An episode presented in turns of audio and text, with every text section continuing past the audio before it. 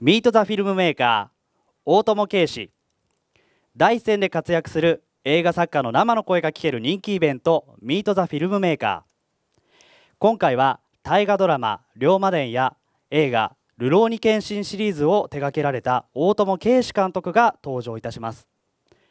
清水玲子氏のコミックスを映画化した8月6日に公開の待望の新作「秘密ザ・トップシークレット」について語ります。モデレーターはジャーナリストメディアアクティビストの津田大輔氏。細部にまでこだわった演出やキャスティング制作の過程などについてここでしか聞けない興味深いトークを展開します。ぜひ最後までお楽しみください。それではご紹介いたします。本日のモデレーター津田大輔さん。そして大友圭司監督です。盛大な拍手でお迎えください。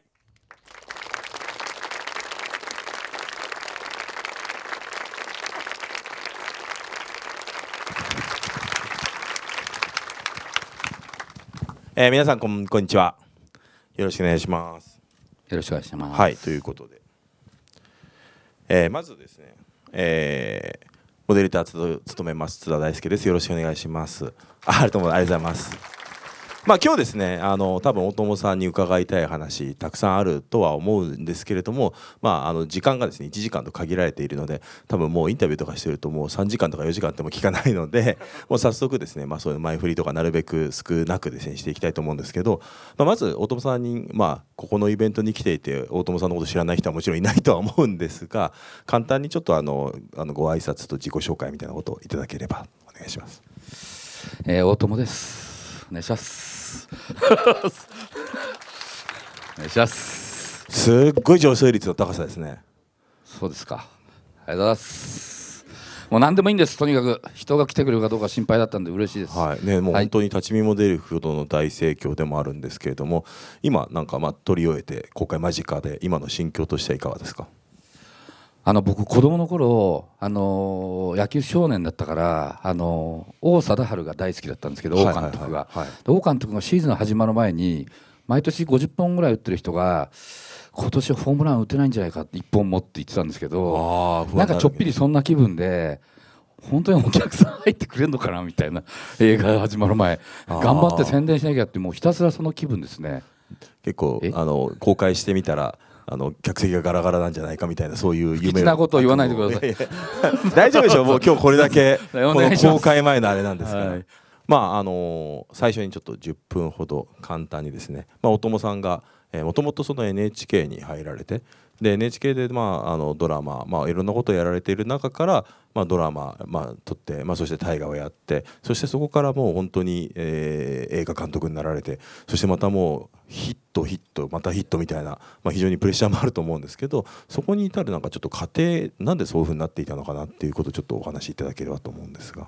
えー、っとですねあのもともと僕映画監督になりたいと思ったこと一回もなくて、うん、あの映画はあの大好きだったんですけども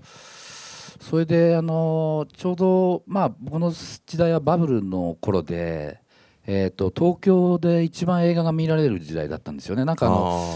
あの小さいシアターがあって、いっぱいあってミニシアターもいっぱいあってその世界中で一番東京が映画が見れるみたいな感じで、あのジャームッシュとか、あの香りすまきとか、ちょっとこう小さい世界中の魅力的な映画も見れるっていう。デレク・ジャーマンとかね、はい、新しいデレク・ジャーマンもそうです、うん、本当にその面白い映画いっぱい出てきていて、うん、やっぱり映画のあれは浴びてたんですよね。ある種の熱熱というのはあの時代に。ただまあいざ自分が取るっていうことを考えたかっていうと全然そんなことなくてですね。ちなみにあのお父さん出身はどちらなんですか、僕岩手なんです。あ盛岡です。盛岡から出てこられて、はい、そうです。で慶応ですよね大学が、はい、慶応でどどどんな慶応ボーイだったんですか？いや僕ねいやいや慶応最初来てびっくりしたんですね、はい、あの特に本当にバブルの頃だからみんなこうあの DC ブランドとかそういう感じですよね派手なん派手でおしゃれなんです。もうなんか今日はあれですね。客席が DC ブランドで笑ってる人とポカーンってしてる若い人で 完全にくっきり世代が分かれてる感じしますけど。僕は完全にバーゲン狙いです。はいなるほどなるほど、ね、あの並んでとにかく世の中にどうやってうん。合わせよう追っかけようかみたいなことをなるほどね。えじゃあ結構チャラい大学生だったんですか？ああのいや自分でチャラいっていうのどうかと思うんだけど、はい。サークルサークルは何か？サークルはねそのいや最初やっぱ入ったんですけどなんか馴染めませんでしたあいわね。ゆるテニサーみたいなはい、ちょろちょろちょろちょろ行ってみたんですけど、はいはいはい。本当に馴染めなくて、はいはいはい。であっという間に辞めて、うん。それで何してたか分かります分かんないですね本当あじゃああ大んまり大学の記憶ないんですか？記憶ないです。ただあの法学部であの弁護士になりたいと思ってたんで、はいはいはい。あのなんか大学行ってたら授業やってたらなんかあんまり面白くなくて、うん。さっさとその司法試験受かりたいなと思って。だから岩手で、まあ、ここまでいらっしゃって、東京に行ったら面白い刺激的なことあるんだろうなと思って、はい。来てみたら実はそんなでもなかったっていう感じですうん、っていうかなんていうのかなやっぱりこう時代が浮かれてたんで、うん。そこに乗っていけなくて、うん。でなんとなくだから弁護士になる方向に自分を持っていこうと思ってあのレックリーガルマインドとかの予備校に通ってじゃあ結構本気でやられてたん本気でしたね。うん。ただでちなみにじゃあなんでそれで諦めて NHK になってるんですかこれは？いやなんか途中で向いてないってことは明らかに分かって なかなか成成績が上がらないと。そそうですね。あの、うん。論論理的にあんまり考えないんですね。どっかでその、どんどんどんどん飛躍していっちゃうみたいなうん。感じがあって、むしろどちらかというとやっぱ文学的な人間なんだなっていうことに気づき、うん。で文学ちなみに気づいたのいつぐらいですか？それね何年生？大学大学3年ぐらいですね。結構遅くないですか？遅いんでごめんえつ津田さんは津田さんはどうなんですか？いや僕は僕はでも高校の時に新聞部やっていあてなんか音楽が大学やってて、はい。あ音楽と大学あ音楽とマスコミはい物書きどっちがいいかなと思って、はい。まあいろいろ悩んで、まあ、マスメディアの方が向いてるかなと思って、はい。出版社を受けて全部落ちて、はい。そこから結構大変でしたってあいう感じなんです自己発見は早かったんですね。そうですね。なんかやりたいことはどっちかかなっていうのはありましたね。なるほど。ぼ僕もねだからそのジャーナリズムとかやっぱりそのメディアに行きたいっていうような感覚はあったんですけども、うん。なんとなくこうもうちょっと大学にいたいみたいな気持ちもあったりしてあもうモラトリアムがもうちょっとみたいな。完全にモラトリアム野郎です。でもだからただ何かしらのその表現とかメディアとかものづくりみたいなものに対する、まあ、あの憧れというかそういうのはうっすらありましたよね。でそれで就職活動はじゃあ結局されたんですか？就職活動はその本当にバブルだったんであの面白くて。そっか。いくらでももうだって何社とか受けただけでそれだけで何万万とかもらえるみたいな世界ですよね。そうですね。超売り手うん。市場っていうんですか、だからあの黙っててもその会社の資料がうちに送られてきて、うん。あの多分あの大学の人事部あの何部だろうあの就職部みたいなところから行ったんでしょうね、で送られてきてで行くと先輩が黙って待ってくれて、うんっていうことだったんで就職活動どこに就職するっていうのも就職活動自体が面白くなっちゃってなるほどなるほど。50社ぐらい行っておおいろんな話聞きました。あのあらゆる職種いろんな話聞いて。内定ってどれぐらいもらったんですか？内定ねでも結構もらったの10弱かな。おおそれでいろんなとこをいただいたりして。ちなみにその中で NHK 並みに有名な企業ってどういうところがあったんですか？えっ、ー、とねえっ、ー、とどこだっけ？あのあんまり言うとよくないんじゃないのかなここで。まあまあでもあれじゃないですか。こここの場だけではあれだと。えいやいや某ですね。あの撮ってますからねあそこで。そう。いやあんまり言うとよくない気がするんではいちょっとごめんなそさい。遠慮していいですか？あ大丈夫ですはい。じゃあでも NHK はじゃあなんで受けたんですかこれは？NHK はそれでそのもう大学にあと残って、うん。あの法学部だったんですけど学士入学してそのままあの法学部卒業した後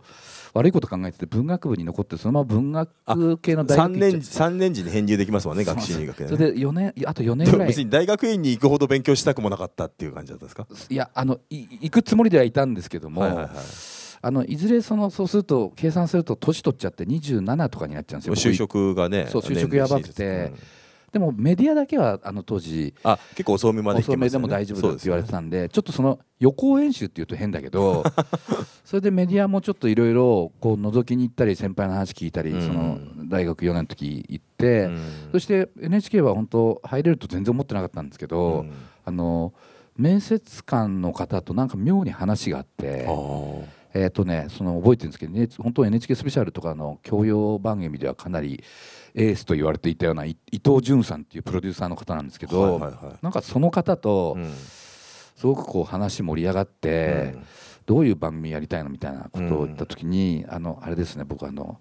えっ、とあの人なんだっけ熊方あ南方熊楠の番組、はいはいはい。あの番組や NSP やりたいとか、へえそれはでもその時代だと、まあ、全然ブーム前ですもんね。はい、それで、うん。そういう話をして盛り上がってなんかうまいこと言ったっていう感じなんですよ。それでやっぱりそんなご縁だなと思って、うん、じゃあまあ入局入局するかっていうことで、はい、そうですはい。うん。で実際でも入局してどうでしたか？まあそんなにすごくだから NHK で番組作りたいっていう強い思いじゃない形で多分入局したそうなんですよね。だからそれで最初あのまあ、当時ふるさと人事みたいなの流行ってたんで僕盛岡出身なんで秋田放送局に配置されそれでそこでいろんな番組をやりドキュメンタリーをやり高校野球中継をやり「のど自慢」をやり「今日の料理」とか「お母さんと一緒」とかあらゆる番組をやって、うん、でそれなりに全部面白かったんですけどもそのなんかドラマっていうのをやってなかったんでやっぱ映画好きだったから多分そっちにもかじってみたかったんですよね。なるほどなるほど、はい、それで、うんドラマの真似事みたいなのローカルで超低予算で作ったりしていて、はドラマ好きだよっていうアピールをしていたら、うん、まあ4年5年経つとその転勤の希望を聞かれるんですよね、志望を聞かれて、うん、迷ったんですけどドラマっていうことで、うん、ドラマに行かせてもらってあそれはでもすんなり通ったんですね。それが通ってですね、うん、はい、そこからちょっとフィクションの方に入り込んでいったっていう感じですかね、はい、特にじゃああれなんですね。そういう例えば脚本だったりとか演出だったりとかの師匠みたいなのっていうのはいらっしゃったんですか？あの本当いないですね。うん、じゃもう独学でもどんどん突き詰めていったっていう感じですね。そうですね。あのもちろんその現場に行ってあの大河ドラマ秀吉とかやってたんで、秀吉の時にこうあの下僕はあの上にいたあの演出の方々がやっぱり NHK でいうと当時すごく面白い演出家たち集まってたんで、まあそういう方の撮り方とかいろんなものはそれなりに研究というかはしていたんですけどもねあの特にこの人に自粛したこの人にっていうのはないない感じかもしれない、ね、まあそんな中で多分大友さんの転機になったのがあのハゲタカだと思うんですけど、はいはい、あれはどういう直接あれで？あれはですねその後アメリカに2年行ってそっか。それでまあハリウッドとか、まあ向こうそれはもうあれですねあの NHK のあの留学していいよっていうので、はい、それはあのまあ多分いろんな選択肢あったと思うんですけど、はいはい、そのハリウッドにを選んだというのは？あのそれはですねちょうどそのそれこそ秀吉やってたプロデューサーが、うん、あの向こうでいろんな向こうにちょっと赴任したことがあって、うん、でいろんな話を聞いていてそれでまあ映像を勉強するのはやっぱり向こうだよっていう感じだったんでね、うん、いや実はだから今回僕もあのあの先に秘密を見させていただいたんですけどすごいなんか海外の本当に予算をかけたようなドラマのようななんか展開だなと思ってて、はい、うん、なんかすごいそういうなんか日本の映画ではあるんだけれども、はい、すごく本当にまあロストだとかね、まあいろんなああいうあの、い、ろんなああいう海外ドラマを見てるような感覚でなの映画だなっていうのもね見てたんですけど、その辺ってやっぱりなんかすごくハリウッドから学ばれたところっていうのは大きいですか大友さんの中では。改めて思ったのは、うん、あの向こうに行って思ったのはやっぱり映画っていうのは作品であると同時に嫌な言い方すると商品なんだなっていうことをエンターテインメントであるはい、はい、っていうことをものすごいこう痛感させられたのが2年間のハリウッドの滞在なんですよね。だからどうしても自分が作る作品性っていうのにこだわってるもちろん作ってるんですけど。それがこう流通していくときにどういう扱われ方をされるのかっていうことまで、うんうん例えば向こうの学生はあの作りながら考えてるんですよ。うん、あのあの大学で優秀な生徒はその大学の機材とか使って、うん、あの卒業制作の作品作れるんですけども。うんそうすると全部 copy copyrights が大学になっちゃうからおなるほどね、はい、だから本当に優秀なやつらは自分で金集めてきて作ってるんですよ。そうすると自分で作品ハンドリングできるから、うん、映画祭とかへのこうアプローチっていうのも全部自分でそのあれしたいアプローチした映画祭にアプローチするんだけど、うん、逆に大学側に任せちゃうと、うん、ちょっと違うことが起きたりするっていう。なるほど、ね、はい、だからなんかその自分の作品を作るそして作った後にどう届けるかっていう、はい、どう届けるかっていうことを向こうのクリエイターがもうちょっと考えてちゃんとやってるっていうことが、まあやっぱ新鮮で、うん、ね、去年話題になったあの「セッション」って映画なんかもね、はいはいはい、まさになんかすっごい低予算の中だけどやってすごくね注目されたりもしましたもんね。はい、うん、だからなんかその辺のことの意識を実は学んだという感じなんですね、うん、あの演出の具体的なことよりも、まあ、そういうマインドマインドですね、はい、でもそのマインドを持ち帰ってって戻ってきたら皆様の公共放送でもあるから、はいまあ多分尖ったことをやるって言っても今でこそね NHK って今ドラマなんて一番尖ったことやってると思いますけど、当時まだねあのそういう空気っていうのもなかなかないようなところもあったと思うんですけどそこからはどういう工夫というか？あのーやっぱりこうどちらかというとその僕が戻ってきた時はあの皆様の NHK っていうスタンスが強かったんですよ。ほうほうほうっていうのはまさにパブリックに向けて作ろうぜっていう時のあのやっぱりこう朝ドラのみんなにこう楽しんでもらえるおなんていうの家族ドラマみたいな、いわゆるフラットで平均的な、うん。誰からも愛されるものを作ってくださいみたいなうん。ムードがすごく強かったんですよね。なるほど。でただまあ昔から僕が NHK で好きだと例えば「男たちの旅路」みたいなうんうんうん。ドラマがやっぱり好きだったんで、うん。どっかやっぱりこう社会派的な突破っていうのが、うんまあ、NHK の,、うん。あのまあ、存在理由だろうということを、うん。つまり一回組織を外から見る機会があったんで、うん。民放ではできない社会的なうん。何かというのをちゃんとはらんだドラマみたいなことっていうのが、まあこう抜けどころだろうと思っていて、うん。まあそれがちょっとこういろいろその戻ってきていろんなことを試行錯誤してる時にまあハゲタカっていうのでうまく結実したかなっていううん。感じ。まあ、それでまたすごく大変ないろんな内外から評価されて、はい。それはもう龍馬伝につながっていくと思ったと思うんですけど、まあ、最年少であの龍馬伝のはい。任された演出、はい。最初話来た時どんな感じでした？でもね最初僕大河は多分あまり関わらないでこの会社で生きていくんだろうなと思っていたんですね、NHK にいた時は、うん。そしたらまあやってくれって言われてやってくれって言われた理由が、うんあの最初にその頼まれた時に「いやそろそろ大河も限界なんだよ」うん大友ちゃんとか言われて。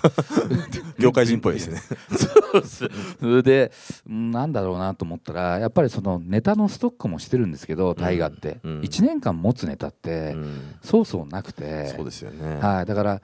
なんかこうやっぱりこうハリウッドに送られたってのもあるし僕はモルモット的なうん。あの あれで送られたんだけどちょっとお前に頼んだっていうことの意味分かってるよねみたいなオファーだったんですよ。なるほどつまりなんかちょっと変えてもいいよぐらいのうん。オファーでえーででも言ってくるネタとかは結構ストックでこれどうこれどうあれどうって言ってくるんだけど、うん。あのプロデューサーとやっぱり龍馬やらせてくれって言って、でも龍馬ってのは一番そういう意味で言うとあのやってるようで実は大河でも大昔に一回やったきりでやってなくて、うん本当には。なるほど。はい、それで司馬遼太郎さんの大河っていうか龍馬のイメージと一緒ならしょうがないよ。違うイメージを何なのっていうことをずっと言われ続けて、うんまあ、ハゲタがやったっていうのもあったんでいやき基本的にやっぱり世の中を動かしていくの経済だよねっていううん。経済の切り口っていうところであだからやっぱり亀山社中のね話もちゃんと描いてらっしゃいましたもね。そうなんです、あとうん。いやあと弥太郎ですね。弥太郎という、うん。あの三菱を立ち上げた経済人から見た龍馬っていうような視点とか、うん。まあそういうところをちょっと入れてそれで福山さん捕まえてプレゼンテーションしたら、うん。まあそりゃいいよっていう感じにどんどんなっていって、うん。はい 結構じゃああのキャスティングとかも、まあ、外大戸大戸さんがコミットして考えていくっていう感じなんですね。そうですねはい、うん。かなりやってますね実際でもそれでまあ龍馬伝が、はい。まあ、もう本当に大成功されて、でその頃ぐらいからあの独立とか、まあ、映画を撮ってみたいなみたいなのって考えたのっていつぐらいだったんでしょうか、2005年ぐらい6年ぐらいハゲタがやる前に、うんそのどんどんどんどんそのインターフェースとしてそれこそネット動画が出てきて、はいはいはい。実はその時にちょっとあれヘッドハントされたんですよ。あのいろんな動画系のネットの動画系から、はいはい。それで一緒に会社作んないとか、うん。でそれでいろんなところでお話聞いてたら、うん。なんかそうは言ってもちょっぴりそのこの人たちはインターフェースに興味あるけど、うん。そこにまあコンテンツとコンいうかね、テンツに対しての理解はうん。まだないんで、うんちょっと乗るの危ないなと思っちゃったんですね。それで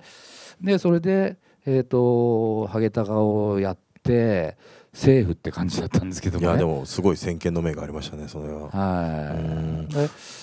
まあそんな感じですかね。ででもあの独立を書き始めたのはじゃあどれぐらいなんですか？あそうですね、うん。で、まあ、ハゲタカっていうのはそうは言ってもこう出した後に映画でやりたいって、まあ、各社言ってきてくださって、うん。東宝さんと一回組んでやってでやっぱり映画大画面で見てもらうっていうことでいうと、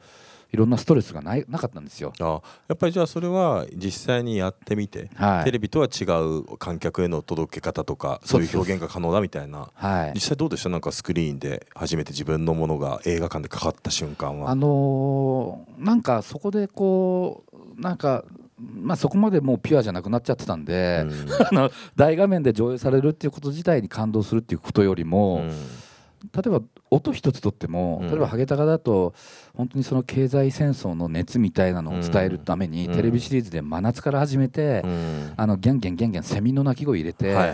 そしたらやっぱりそのどうしても伝送の形でね、うん。セリフが潰れちゃって。セリフが聞き取れないってもう NHK にもうすごい抗議が来たんですよ。へー。1話放送した後。へー。200件300件400件とか来て結構組織的に大騒ぎになっちゃって。そういうことがあったんですね。それでその再放送のためとかにこう慌ててこうちょっと音を直したりしてみたいなことがあったりもあってそれでそれに比べるとやっぱりあの映画の場合っていうのは7.1までチャンネルがあってうん。一つ一つ自分で仕込んだ音っていうのが全部丁寧に皆さんの耳に届くっていうことを考えられるんであ届ちゃんと聞こえてるとかちゃんと届いてるとかうんそういうようなことに素直にこうあこれいいなと思ったっていう感じだったんですよね。なるほど。ね、はい。まあじゃあそういうところでまあ龍馬でも終わるぐらいからはい。ちょっと独立みたいなものっていうのもはい。意識はされてたと思うんですけど、まあ実際に独立されて、はい。まあ、ルローニケンシン、はい。そしてまたあの今回の、ね、秘密、はいはい。実は漫画原作が多いようはいはい。に見受けられるというか、はい。こうはいあの別に漫画原作専門というわけではないんですよね。ないんですけどね。なんかうん。専門みたいな言われ方でちょっとネットとかでもしてたけどなんかやっぱりあの小小説ベースのクリエイティブのベースが小説とかうん。文字ベースからやっぱちょっと変わってきてるんだなっていううん。気はやっぱり自分自身もそう思うんですけどん。本当に日本の漫画ってそのリサーチも含めてものすごいやってますからうん。編集者も優秀な編集者がついて新鮮なネタを選んで、うん。やっぱり一人の作家の頭自由なあのこう頭の中で考え尽くしてアウトプットしてる、うん。だから一回ものすごい熱量の高いものがすでにその原作としてなるほどあるのであるし、まあ、ある程度ビジュアル的なものとかの世界観っていうのも分かりやすいですよね、漫画だと。そうなんですよね、うん。だからどうしても入り口としてこうオファーされるものも含めて、うん。漫画が今中心なんですよね。うんはいそれでそしてまた今日の今回のねこの秘密に、はい。あの話をちょっとあの伺っていきたいんですが、はい。これ秘密のこれをテーマに作品を撮るっていうのはもともとどういう経緯でこれスこれはもともとは2011年ぐらいにもうルローやる前から、NHK にいる頃からちょっと原作としては注目してて、うん。それで会社辞めてすぐ松竹さんの方とプロデューサーと飲んだらその方が大友さんやりやらせたいっていうかやってほしいものがあるって言って「え何?」って言って「どういう話?」って言って聞いてたら「えそれさ秘密でしょ?」って言って、うんそれさ俺もさいいと思うよっていう話で、じゃあちょっと開発してみようかっていうことになって、まさに津田さんさっきおっしゃったように最初海外の連ドラにも負けない、うんクオリティの高い連続ドラマみたいなコンセプトで最初開発した時期もあって、でそこからこういろいろこう形を変えやっぱりその連ドラとして立ち上げて何本もやるにはうん。ちょっと難しいよねって話になって、うん。ガジェットも含めて、うん。それで最終的にはその一本の映画っていう形でまあ、結果としては2時間半っていうかなりね濃厚な、映画になりましたけども収めるのでも大変だったんじゃないですか、ね、大変です、うん。最初編集したら3時間半とか3時間。ププロデューサーが涙目になって それどうすんのみたいなうん。感じでしたね。なるほど、はい。でまあもともとじゃああのすごい興味もあった世界っていうことであって、でもあの秘密ってまさにね漫画ならではの表現っていうのもすごくあったし、はい。あの一番やっぱり僕も原作も読んでいたので、はい。興味があるのがあのまさに脳に入っていって、はいはい。そのあの殺された遺体の中の最後の記憶っていうのをはいはい。再生するっていうのが、はいはい。まあ、これが本当にずっとあのキーになっている。はい。でも漫画っていうのは当然動画ではないわけですよね、はいはいはい。動画ではないからそれがまあ割と鮮明な形で描かれたりもするんだけれども、はいはい。これはあれですよね。本当にあの描き方ってどういうふうに描こうっていうので工夫されたところがあったんですこかれだからそのこのネタやろうと思って脳についてものすごいリサーチ始めて、うん。あそれこそ理研さんの脳研究所行ったり、はいはいはい。立花隆さんのドキュメンタリーとか本とか読み漁ったりしてる中で、その人間の記憶はもしかしたら映像化可能かもしれないけど、死者の記憶っていうのは、その可能性として言うと相当難しいと。それでそ特にそのやっぱりその脳神経を刺激できるかどうかなので、つまりあの結局はデータなので、あの脳神経が刺激された結果の電気信号が映像として現れるっていうことですから。と、うん、いうことは死体から取り出すというよりも脳を切り離した瞬間に神経と脳が切れちゃうから、うん、脳と切り離す脳と体と切り離すことはできないと、うん、やっぱ脳を体から切り離さずにどうやって脳を刺激して、映像を取り出すかみたいなことを結構真面目にリサーチしてそうすると結構あれですね、はい、その原作よりも、はい、多分まさにデータを取り出すところの、はい。はい、あそこのくっつけていくあそことかっていうのが、多分原作とも若干違うところだと思うんですけど、あそこはやっぱりこだわむしろ大友さんのこだわりでああいうふうに相当こだわりましたね、うん、でそう言っていくと結局そのいくら死体死んだ脳に刺激を与えたところで完全に脳細胞が活性化するわけではないので、うん、だったら生きてる人の生きてる脳細胞の力を借りたらどうだっていうことで、うん、このつなげる発想になっていって、うん、そうするとあの面白いことが起きて、うん、例えば最終的にクライマックスで親友だった、自分が撃ち殺してしまった鈴木という人物の脳と牧が結びつくっていう時に、まさに彼の感情を体験していくことになるから、となるとドラマ的にもなんとなく深みとか、ちょっとややこしくなって面白いかなっていう。やっぱりだからドラあの原作をちゃんと生かしつつも、はい、やっぱりなんかそこら辺は大友流の味付けがっていうことなんですね。そうですね。はい。あのキャスティングも僕あのすごい清水玲子さんのね原作がものすごく綺麗なもう繊細な絵の映画ないですか。であのマキってどう見てももう女の子にしか見えないというか、漫画で見ると、だからそうすると本当にこれ誰をキャスティングしてどういうふうに描くのかなっていうのはすごく興味深かったんですけど、今回生田さんにっていう、ここここはやっぱりキャスティングがもうかなりこだわられたこと、うん、そうですね。あのだから本来的に言うと35歳で女の子にも見見見誤られるような、うん、あの小柄な青年少年みたいな子っていうねいいませんよ。うん、そもそも、うん、はい、それであの天才で。っていうここのハードルすごい高かったんで僕なりに解釈するに、うん、警視庁っていうのは NHK と同じぐらいっていうかそれ以上の組織だから、うん、そこでこう次次世代の捜査機関を捜査新しい捜査方法を任されるね人間なんてのはなんか僕なりの感覚で言うとやっぱり相当タフで骨太な男じゃなきゃいけないみたいなちょっとその組織の中で生きてきた人間の実感としてはそういう実感があったもんですから、やっぱりさあの美しさという見てくれの美しさとかっていうのは生かしつつどうやってちょっとそのなんていうのさリアルに落とし込んでいく時の、その生きてる社会の何かを反映させるかみたいなことを考えた時に、やっぱり生田君のまあもともとの顔立ちはものすごく美しいんですけどもやっぱりこう俳優としてはねこうジャニーズさんの中でも俳優一筋でやってきている人でいろんな監督にもまれてね、もう三池さんとかにはもうすっぱだかにされてるし、そのどっかこう開き直っている役者としてのぶっとさとか、経験も含めてちょっと面白いなと思って。あの本当にどちらかというとその話を回していくのは岡田さんで。そうですそうです。それでもやっぱり途中からもうすごくあの、最後はもう完全にもう、あの生田さんのね話になっていくまで話になっていくっていうのが、あなるほどこういう演出かとも思ったんですけど僕はだからそういう意味で言うと、あのあなんか原作の牧みたいなものっていうのをうまく表しているのが結構彼ら身長差があるじゃないですか岡田さんと生田さんが。でそれが2人が並んだ時に結構な身長差があるところが、はい、あのシーンがあ牧なんだっていうふうに思ったそうだからねそうなんですよ。よくぞ言ってくださいましただからねあの大工のメンバーは全員100もものすごい背の大きい人、うん、大倉さんとかも高いですもんね。あ大倉さんなんか実は190生田君もむしろ107生田君も175あるんで。そうなんですよね、はい、実はだから全然あの人チビじゃないんだけれども、はい、小さく見せる。そうなんですよね、はい、そういう工夫はやっぱしてます。あやっぱりそうなんです、ね、はい。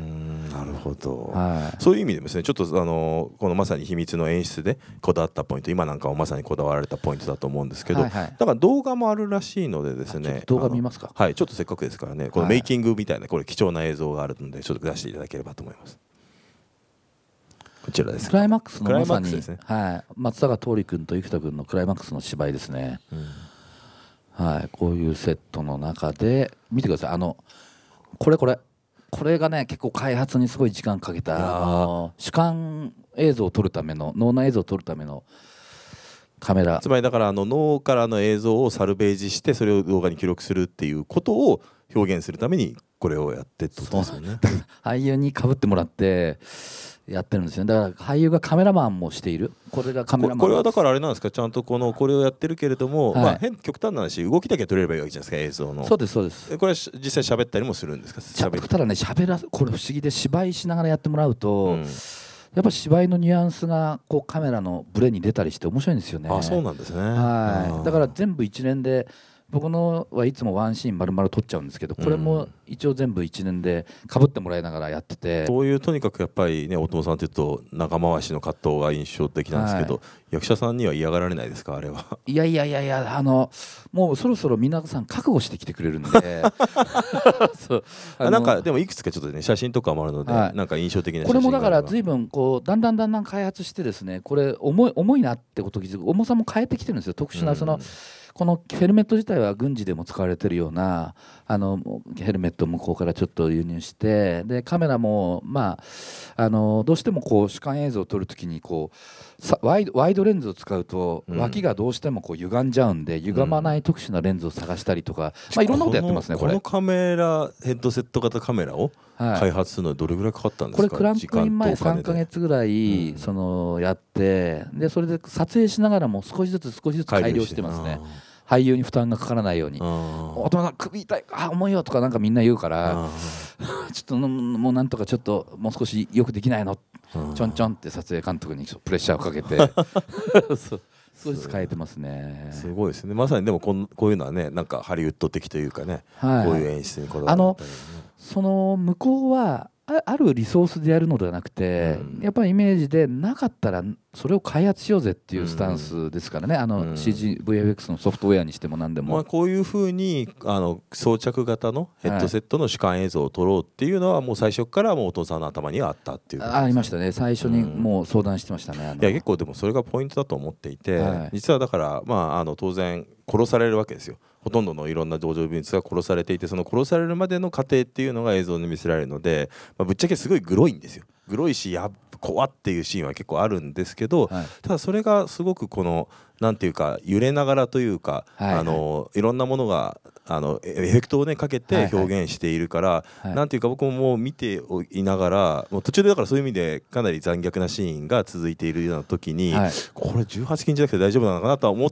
たんですけど、はい。はいまあ、結果これで PG12 そうなんですよね。はい。でなんかそれはすごくそのあえて津田さんも怖かったりするんですか？いや怖いですよ僕。ホラー映画とか絶対見たくないですもん。だからだからもうまあだからでもそれで僕は怖い映画好きじゃないので、見ない僕が、はい。うわもうやだもうこれ以上見たくないなと思うけれどもギリギリなんとか、はい。あの耐えられるはい。っていうのはこれハードル上げていないですか？大丈夫ですか？ね。いやでも結構だいぶ怖いですよやっぱり。はい。でもだけどまあああいうふうにちょっと荒い映像だったりエフェクトかかってる映像だったり、まあ、どんどんカットがつながれる。うわもうダメだっていう、はい。うんダメだなと思うなんかあれだと思ったんですね。ダメだと思うよまでいかない時に次のカットに行くみたいなっていうのが、はい。なんかすごいあそこは計算してるんじゃないかなって思いながら見てたんですけど。あのもともとうん。あの脚本段階で言うと本当にそのエリンさんに見せた段階では無理ですよこれ劇場で上映って言われたんです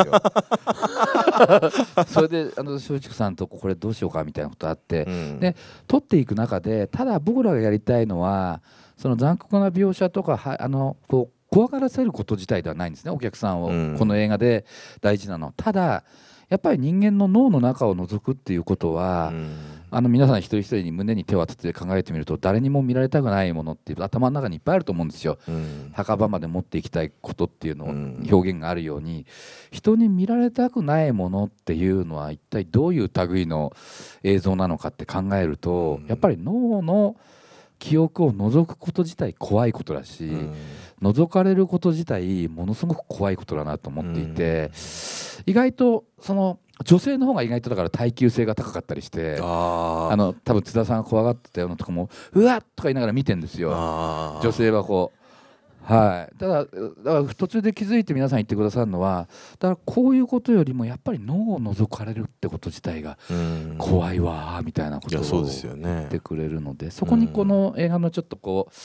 あ眼目というか大切なところあるとは思ってる実際でもこれ「まあ、秘密」っていうねであのタイトルの,、まあその漫画が原作があってこのであの映画もこのまあそのまま秘密ってことになったんですけど、なんかこの秘密っていうことで、はい。すごくその映画の中で一本なんか筋を大友さんの中で通そうと思った部分っていうのはどういうところだったんでしょうか？うーんとすごくこれも難しい。僕はやっぱりあの結局その脳の中の記憶を見ることができる時代になった時に、うん。あなたはどうしますかっていうねうん。ことなんですよね、つまりそれをこの映画の中では描いていないけれども多分そこにやっぱりそのプライバシーの問題とか、うん。いろんな権利の問題っていうのはもし実現したとしたらね。出てくると思っていて、いやそうですよね、はい、結局そのよしとしますかどうしますかっていう時に僕は明確にうん。よしとしない立場でこの映画を作ってるんですよ。なるほど、はい。うん。絶対見られたくない俺はっていう立場でまあ、作っろくなことにならないっていう、ね、ろくなことだからいかにろくなことにならないかがこの映画を見ていただければ分かるっていう。うんことのスタンスで作ってはいますね。これはでもなんか最後のね、まあ、もちろんあのクライマックスにも関わってくる話なんであの、はい。ぼかしていただいても結構なんですけど、はい、あの映画の鑑賞後のはどういう感じを出したいっていうのはありましたか？鑑賞後としてはやっぱりその偉いもの見ちゃったけど、うん。やっぱりなんか救われたよね、うん。最後のシーンでっていううんところはちょっと用意していてだからあの終わり方っていうのはもう結構途中からもうこうしようみたいな考えてらっしゃったそうですね、はい。うん。あの映像を一体何にしたらいいかっていうのは結構迷いましたけど、うん。最終的にやっぱ出ていく時にだからろくなもんじゃないと思ってる中でいやでもまだどっか救いがあるよねっていうことは、うん。多分僕自体が脚本書きながらうん。欲していたことなので、うん。どっかやっぱりその劇場を出る時にあのなんかこうどっか清々しい気持ちでねうん。出ていただきたいなという思いもありましたけどね。はい。あのーまあこれもまたちょっと映画監督には割となんかクリティカルな質問なのかもしれないんですけどなんか原作ものの宿命ってあるじゃないですか、で特に漫画の場合って、はい。もうめっちゃ原作中って言われてるようなすごい原作こそがもう命みたいなはい。なんかもうちょっとでも変えるのも許さんって言って、はい。で変えなきゃ変えないでなんかつまんないとか言ったりとかしてまあそれで大変なことになった映画とかもたくさんあると思うんですけどそういう意味でのなんかあのー特に秘密なんてねいやこれ面白いけど映像化不可能だろうっていうふうに言われてた、い。まあそれの筆頭の一つでもあると思うんですけど、はい。なんかそういうのに挑むとのプレッシャーとかでも自分はこうだみたいなやればできるんじゃないかっていうのはどうやって戦ってらっしゃいます？これはですねあのルローがちょっと思いがけずすごい大成功しちゃったんで、うんその次の仕事はもう少しうんリスキーな仕事をやろうっていううん。ふうには決めていたんですね、うん。なんとなくその。それでまああのその前から動かしてた秘密がですねまあルローのヒットが影響してるの GO が出ましたとうん。いう時にやっぱりそのキャラクターの問題っていうのはあるんですけれども僕はやっぱりその生身の俳優たちという武器があるんで、うん。やっぱ漫画の原作あの漫画の人たちには音もないし、うん。それとその心臓がバクバク動いてる鼓動が伝わるわけでもないし、うん。やっぱりその生身の役者たちは動けば汗かくし唾も飛ぶし、うん。僕の思いがけないところで涙を流したりとか逆に泣いてほしいとこと思うとか全然違うことが起きたりとかやっぱりその3次元の生身の映像っていうのは整理ですよね、うん動いてる人間の整理うん。そして関わってる人間の整理とか一人一人やっぱりスタッフ含めていろんな思想とかいろんな考えとかいろんな感情を持ったやつらが集まってきますから、うん。コントロールできるようでコントロールできないとこもいっぱいありますもんね。だからうんそれで言うとどっかで原作えいやって思う瞬間がやっぱり最初ビビってるんですけど、うん少しずつ少しずつこう周りのリアクションを見ながらでもそれどこじゃないぞっていう瞬間がですうね、んやっぱ訪れるんですね。生身の人間たち何百人と一緒に対峙してやってると、うん。もう忘れていくんですよねどっかで。でそのタイミングが早く来るか遅く来るかうん。だと思っていて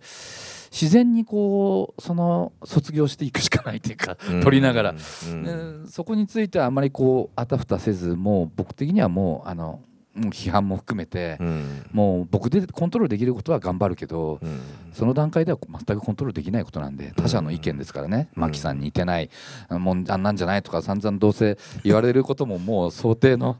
範囲内なんですけどね。うん。だからそれはでももうしょうがないかなっていう感じで開き直ってる感じもありますね、うん。はい。今回はでもどうですか？そういう意味での原作ファンにとって、まあ、もちろん普通に原作は読まずに生きる人もたくさんいるとは思うんですけども、はい。なんかどんな風に見てもらいたいっていうのがあります？かあのーそうは言っても、あのー僕的にはげやっぱ原作のコアの部分っていうか、うん。いやすごく踏まえられた作品だと思います、はい、そこは踏まえた上ですごく大切にしながら僕自身やっぱ好きな原作だったんで、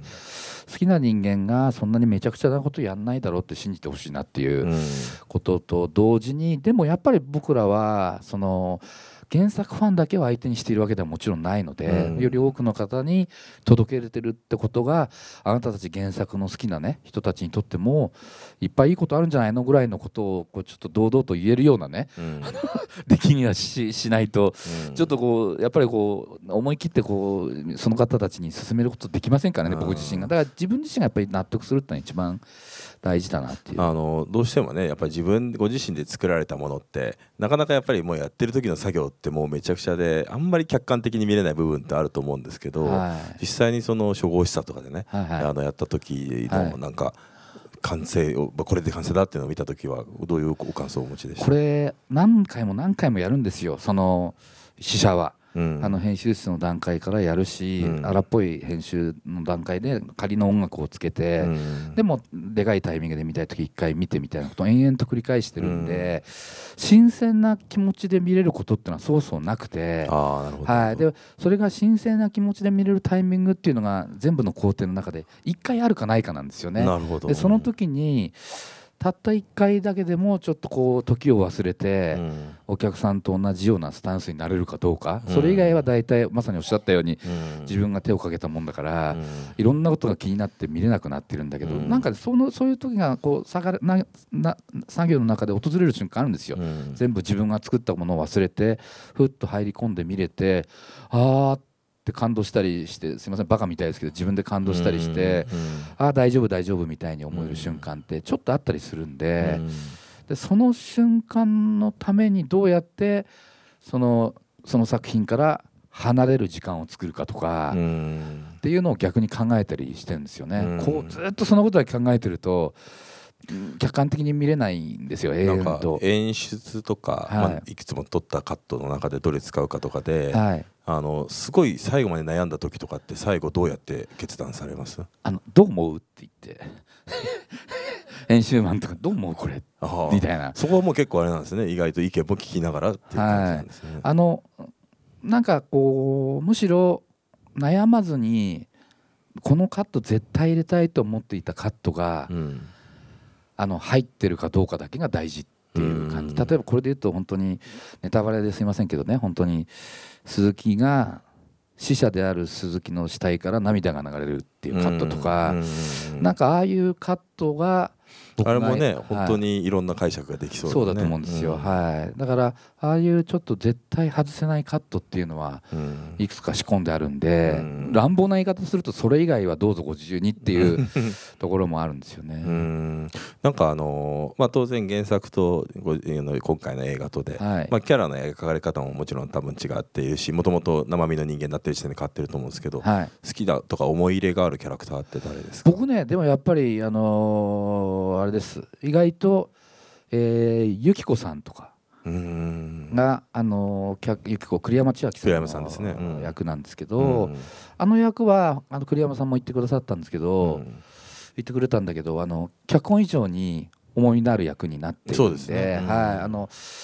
彼女がキーだと思ってるんですよ。いやだからなんかずっと見ていてなんかあこの人が出てるこの人が出てるっていう超豪華キャストですよね。そうですか？これはでもよく本当にキャスティングできたなっていう思えるぐらいのだったんですけど。そうですね。もうはいあのーもうそれはもうほとんど思い通りのキャスティングができたという感じですか？えーそうですね。あの思い通りですね。ほとんど。うはい。んまあ、それだけやっぱり原作や脚本に力があるからっていうこともあったんですかね？そうかもしれないです。あのうん。悩んだのはあれですよ。吉川さんのとこだけです。はい。あの吉川さんはやっぱりすごく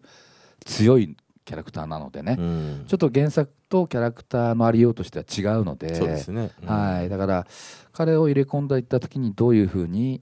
その物語が変わっていくのか、うん。あの彼が出てくるにふさわしいロケ場所とか、うん。セットっていうのはどういうことなのかって、まあ、そこまで影響を与えるようなやっぱり俳優だから、うん。そこがちょっといろんな意味で迷迷ってはいないんです。吉川さんで行くって決めてはいるんですけども、うん考えることがすごい多かったんで、うん。はい、なるほど。はい、そんなことをやっていましたらですね、もうはい。あっという間に時間が過ぎまして、そうです。か50分ぐらいになったので、ちょっはい。と会場で多分たくさん大友さんに質問されたいという方がいらっしゃると思うので、はい、じゃあ、えっと、これがティーチンにしましょうと。じゃあ、まず原曲あの挙げられた。小田理沙さん。今回あの若手でなんか抜擢みたいなうん。メディアでの取り上げられ方は事前にされてるんですけれどもその中であの大友監督はとにかく目力がすごかったんだということをおっしゃってました。えっと、目力のそのファーストインプレッションをまあ確証に変えるための判断基準。でいつもどんな感じで考えてますか？あのルロの時はあの佐藤さんだったと思うんですけども、まあ、何か大友さんなりに判断基準あれば。き筋肉役ですよね。なるほど、ただやっぱりその絶対的な基準がある彼女が絶対っていうことよりもやっぱりその僕らは相対的に判断していくんですよね、うん。そのためには、えー、と何人に何人に会えるかなんですよ。うん。その500人300人200人とかいろいろやっぱりその彼女はまだそういう意味で言うと何者でもないうん。演技をしたことのないうん。モデルとしての目力とか、つまり静止画としてはすごいんです、うん。セリフを言わずに。え誰かの役になるんではなくて小田理沙というモデルとしてはすごく力のある子なんだけど、うん何かを演じた時にどうなるかっていうのは誰もわからないわけですよ。っうんていうことで言うと彼女の比較対象をいっぱい作んなきゃいけないんですよ。うんで一つ一つ彼女がいいなと思っていても一つ一つ他の何百人と会って一つ一つ潰していくんですよ。うんでその中にまあ言うと本当に今世に出ているいい女優さんいっぱいオーディションに来てくれたんですね。うんでも彼女と比べて小田理沙どっちんだとつまりネームバリューとかいろんなことあるけど工業的な歌詞とかいろいろあるけど、っていうことも含めてなぜこっちがいいんだっていうことをうん。比較で選んでいくっていうのがあるんですよね、うん。だから彼女の絶対的な目力っていうのはもう最初に会った時からもうん。うなんか分かるんですよビジュアルとしては、うんうん。ただそれを確証するためのある種リサーチ的なあの心持ちとして他と比べていく。申し訳ないけど小田さん申し訳ないけど他と比べていくっていう、それで最後にそれでも最後に小田理沙が残ったうんっていうことなんですよね。あうん。のそれはでもいわば役への強い思いっていうのもあって、うん。きっと彼女は本当やりたいと思っていたらしく、うんあのオーディション終わって俺がその部屋からトイレ行ったりすると廊下でししゃがんでねあの今の若い子みたいに地べたに座って、うん。だ全く別ですからねあの裏キャラは、うん。あんなやつではなくて。うん。それでもう地べたに座ってもう泣きながらもうもう捨てられた犬みたいな目で俺の顔見てるんですよね。うん。なるほど。もしかしたらそれも作戦かもしれませんけどね。そうそうそうそうそう。見事に騙されたかもしれないですけど、うん。まあそれはそれでいいっちゃいいんですよね、うん。だからまあいろんなことが起きていてオーディションというのは。で龍馬での辰臣浜田君って子子役やった時もやっぱそうだったんですよね。彼が芝居なんか全然ダメだったけど彼は他の人の芝居を見てお母さんが死んじゃった時お母さんに取りすがるシーンを見ていてやつはそれを見て泣いちゃってたんですよ、うん。で自分の芝居の時はグズグズだったんですけど、うん。なんかそういうのがちょっとこう引っかかってくる場合もあるいわゆるでも演出の上ではい。演技し俳優さんに対しての演技指導的なことはどうやられる感じですか？これ演技指導っていうのを何をもって演技指導っていうのかっていうのは僕いまだに本当に分かんなくて、つまりその箸を持ってこのタイミングで食べてくださいっていうことが演技指導なのか、うんうん。ここからこのタイミングで右向いて左向いてこうしてくださいっていうことが演技指導なのかっていうのは僕はちょっと分かんないんですよ正直言って、うん。だからあのまずとにかく入る前にクランクインの前にとにかく彼らに対してあの話すべきことを話してこの役について思ってることのディスカッションをして、で彼らに対して必要な用意すべき衣装彼らが本当にその何の迷いもなくできるコンディションを与えていけば、うん役者という生き物は役を演じる生き物だから、うん。演技なんか俺に指導されなくても、うん考えるのは君たちだよねっていうのは基本的な僕のスタンス、だからこそそれが力を発揮できるような環境づくりをかなり入念にやるっていそういううことが大事。ことですね、はい、その上で、まあ、徹底的に間違ってたりすると「目」ってね。やりますけど。なるほどね。はい、それ以外は比較的に自由かなっていう。まあキニコもそういう意味ではねやっぱりはい。原作の描かれ方とねやっぱりちょっと違いますけどね。はい。そういう意味ではでもあの彼女を抜擢したことはあのこれ成功だったっていう。と僕は思ってるんですけどね、うん。皆さんの判断かなと思いますけど、はい。他にじゃあご質問ある方はいっぱいありますね。あと一人です。あえっ、と今手挙げられてる方が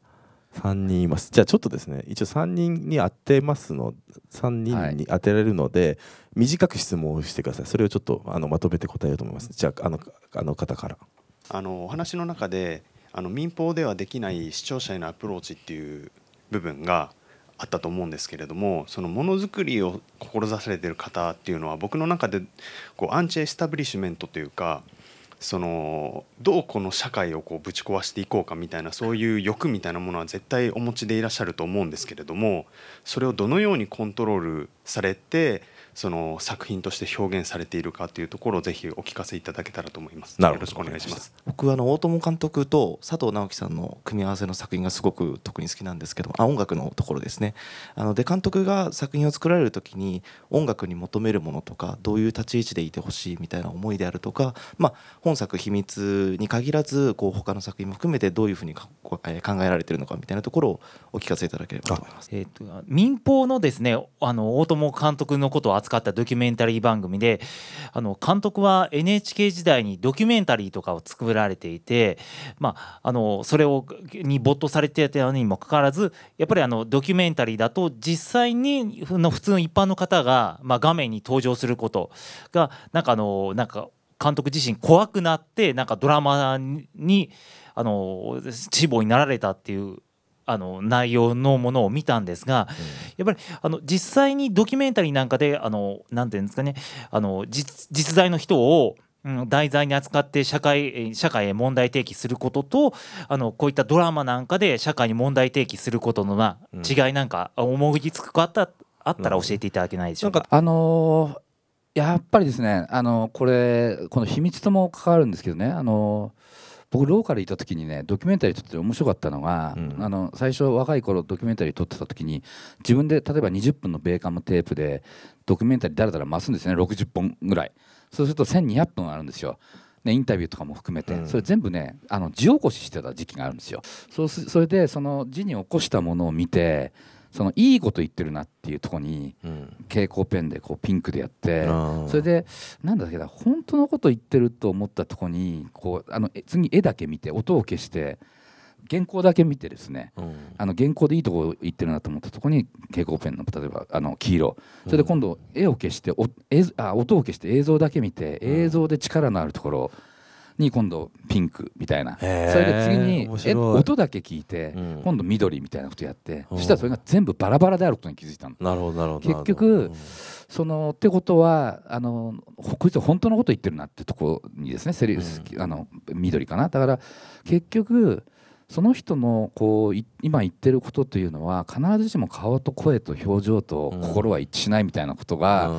うん。なんとなくこう分かってきて、うん。でドキュメンタリーで言うとその特にですよあの素人さんっていうと言い方嫌だけど、うん。カメラの前カメラ向けられた時に本当のこと言いますかってことまあ言えですよね。ないですよね。絶対言えませんよ。うその通りですね。で本当のことを言うってことは何かそれは人に聞いてほしいとかうん。何らかの考えがあってうん。言うんですよね。うん。で本当のことってそもそも何なのっていう、うん。まあそれが結構秘密のテーマでもあったりするんですけども。そうですね。本当につながってきますね。はい。だから結構あのごめんなさい割り込んじゃうんですけど、はい。やっぱり僕らみたいにジャーナリストとか取材をする時も、はい。まあ、よくよく使うテクニックで、はい。あのインタビュー終わるじゃないですかインタビューが終わってこのテープを止める仕草をするんだけど実際は止めないで、はい。でそれであの、そこからすごいふっとで向こうが油断するんですね。油断した時になんかああれってことはどうなんですかって言ったらそこからすごい面白い話が始まってって、はい。あごめんなさい僕ちょっとテープ止めてなかったんで今の使っていいですかみたいなあっていうのをやったりっていうのがそれプロの手ですもんね。うん。あのでだからテープ回し終わった後に人格変わりますよね。そうなんですよ。それぐらいみんな実ははい。やっぱりあの何かテープが回ってたりとか本当に録音されたりすると、はい。やっぱりそこで演じてるんですよね。そうそうそう。はい、だから基本的に演じながら生きてるんで、う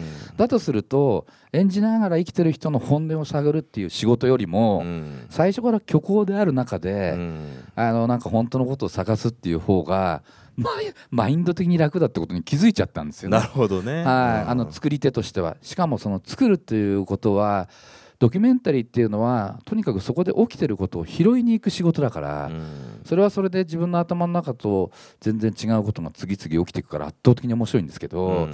一方でどっか自分でフレームの中をコントロールしたいみたいな気持ちもあって、なんかそこの狭間で今も作ってる感じですね。僕よくドキュメンタリー的だって言われるんですけど、うん。作り込んでるくせに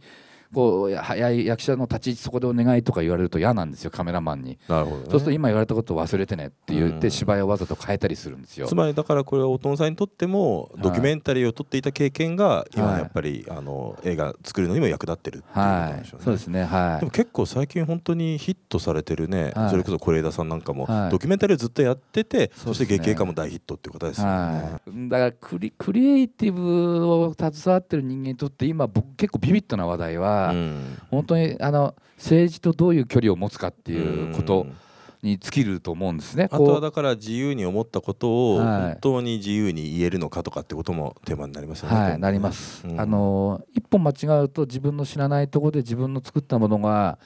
どういうふうに利用されたり解釈されたりしてるか本当に分かんない時代ですから、うん。特にこういう秘密の読み解き方なんこの映画の読み解き方なんて本当いろいろあるんで、うんあのーまあアンチであるかどうかっていうのは別として距離感は必要だかなっていう気がしますけどね、エスタブリッシュメントとどういうふうに距離をまあ独立していかなきゃいけないっていうことでもありますよね。自分の足で立ってうんどう作るかっていうことで言うと、うん。既存の何かに価値に寄りかかって作るっていう発想を持った瞬間にそうは言ってもどっかで怠惰になっていくんで、音楽の当て方も直樹さんとのこう共通認識はやっぱり日本の映画音楽は泣かせようとして泣かせに行くっていう、うん。それ嫌だよねっていううん。ことなんでこうすごくアンビエントにっていうのかななんていうのかこう環境音楽っぽく、うん。あまり主張しない音楽をお願いしますっていう方向にどんどんどんどん行っていて、それでいうとこの秘密は結構そうは言っても実は当ててるんですよ。いやだからあん20まり気づかないんですよね、それがね。それは